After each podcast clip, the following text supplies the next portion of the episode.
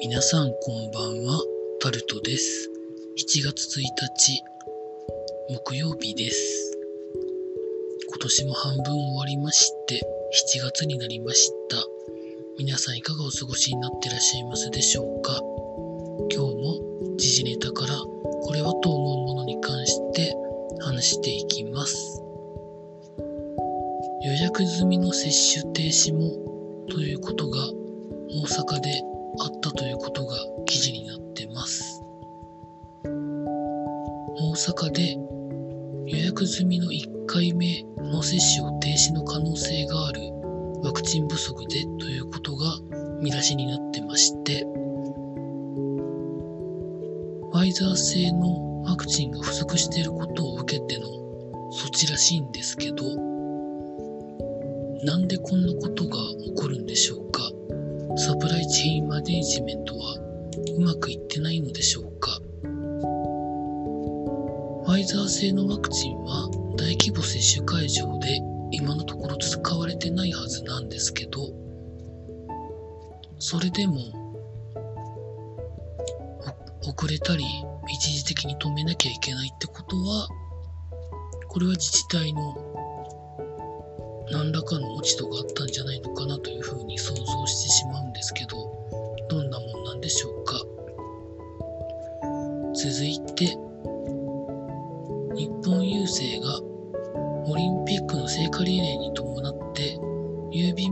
配達に遅れが生じる可能性がある。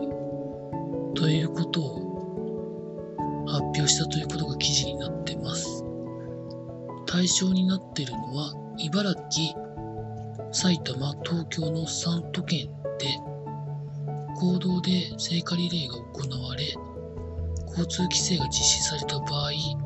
最大半日から1日程度遅延するということらしいです、まあ、でも今公道を利用して聖火リレーできるような状況ではないと思うんですけどどんなもんなんでしょうか？続いて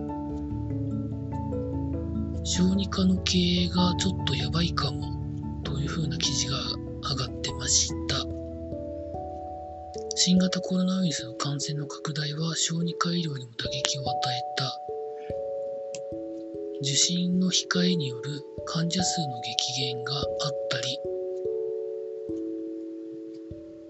診療所を閉める小児科もあるということらしいです。詳しくは Yahoo ニュースオリジナルの特集で取り上げられてますのでそちらを見ていただきたいんですけどかなか深刻のような感じの記事が上がってます。続いて経済のところに行きますと。路線価。固定資産税の計算に必要な確か指標の金額だったと思うんですけどそれが6年ぶりに下落ということで記事になってます日本で一番高い路線価のところでも下がっているというふうな記事の内容でしたまあ、コロナ禍で、まあ、いろんなところが影響を受けて下がっている、まあ、下がっているというか下がる評価になっているというところですかね。路線価に基づいて固定資産税の金額が決まるという確か知識で間違ってないとは思うんですけど、まあこんなところにも影響してるんですね。続いて非製造業が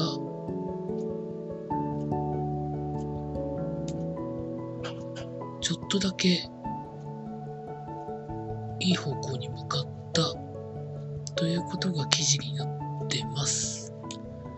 大企業製造業は4期連続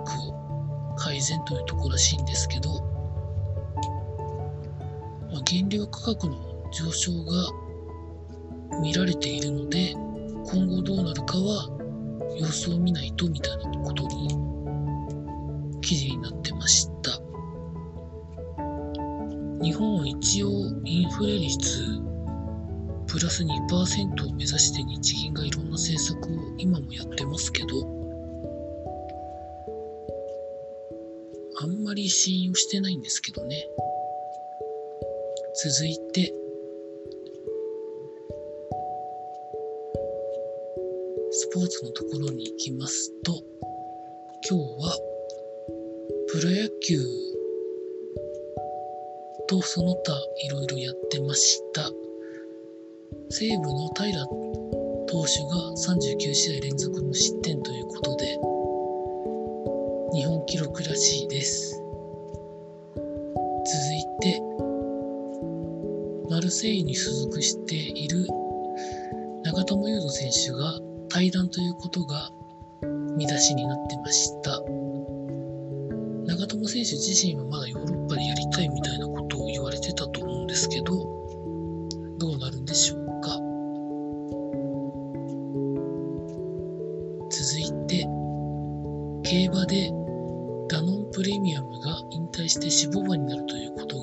出しになってました。どのくらいのシンジケートができるんでしょうかね。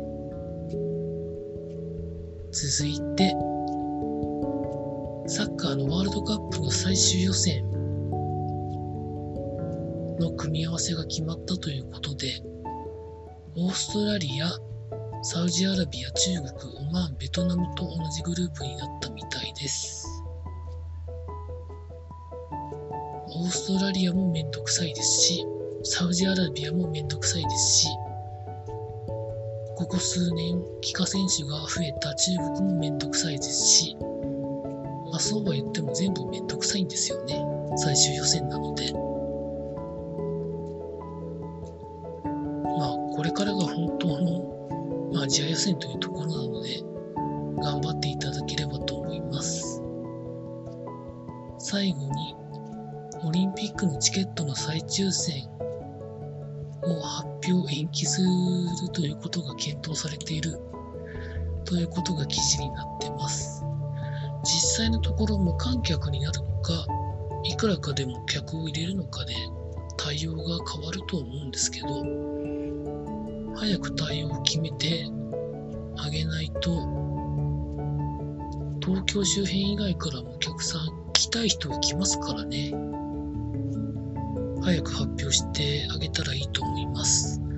以上そんなところでございました。明日もまた労働頑張りたいと思います。以上タルトでございました。